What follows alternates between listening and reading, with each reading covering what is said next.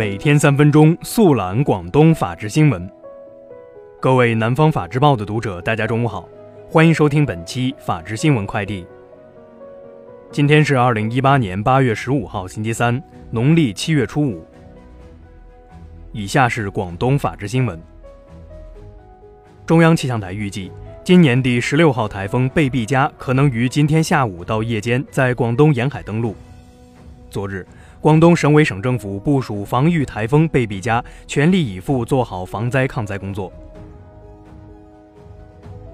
近日，广州天河警方联合市烟草专卖局稽查大队，捣毁一个加工、储存、销售假烟窝点，抓获犯罪嫌疑人四名，查获伪劣卷烟七千余条，涉案价值一百四十万元。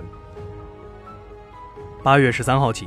深圳市公安局各级出入境办证大厅推出工作日午间延时办证服务，延时服务时间为十二到十四时，可办理全部出入境业务。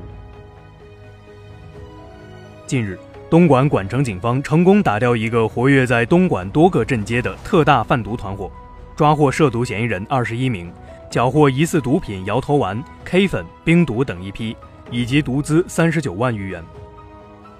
近日。阳江警方打掉一个以炒恒生指数为幌子的诈骗团伙，抓获犯罪嫌疑人十五名，涉案金额达三百万余元。近日，阳江一施工路段堆放的水管被暴雨冲到路中央，路过的两名外卖小哥见状，沿路把水管捞起并搬开，直到四十条水管全部捞完才离开。近日，肇庆四会警方成功打掉一个专盯在建筑工地的盗窃团伙。先后在四会、广州等地将四名团伙成员抓获归案，追回部分被盗财物。以下是全国法制新闻。近日，北京市文化市场行政执法总队分别对快手、今日头条、西瓜视频、抖音、火山小视频开办单位存在的问题作出警告和罚款的行政处罚。八月十三号，澳门立法会通过修改国旗、国徽及国歌的使用及保护法案。侮辱国歌，最高处三年徒刑。近日，河南郑州惠济区发生一起猪 O 型口蹄疫疫情。疫情发生后，当地已扑杀、无害化处理一百三十七头发病猪和同群猪，目前疫情已得到有效控制。针对八月十二号上海一商铺店铺招牌脱落致三死六伤一事，上海市黄浦区昨日发布消息，该商铺相关负责人李某、陈某。已于八月十三号被依法采取刑事强制措施。昨日，上海检察机关对六二八浦北路持刀杀人案被告人黄一川提起公诉。黄一川此前为报复社会，砍杀两名上海小学生。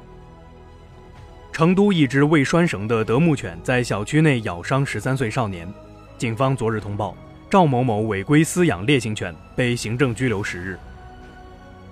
近日，在辽宁沈阳。一只狗突然窜出，把驴咬了，驴受惊后撞损了停在路边的一台轿车。经交警和属地派出所民警调解，狗主人莫某某与车主崔某某达成赔偿协议，纠纷已于当日圆满解决。以上就是本期法治新闻快递的全部内容，感谢您的收听，我们下期节目再见。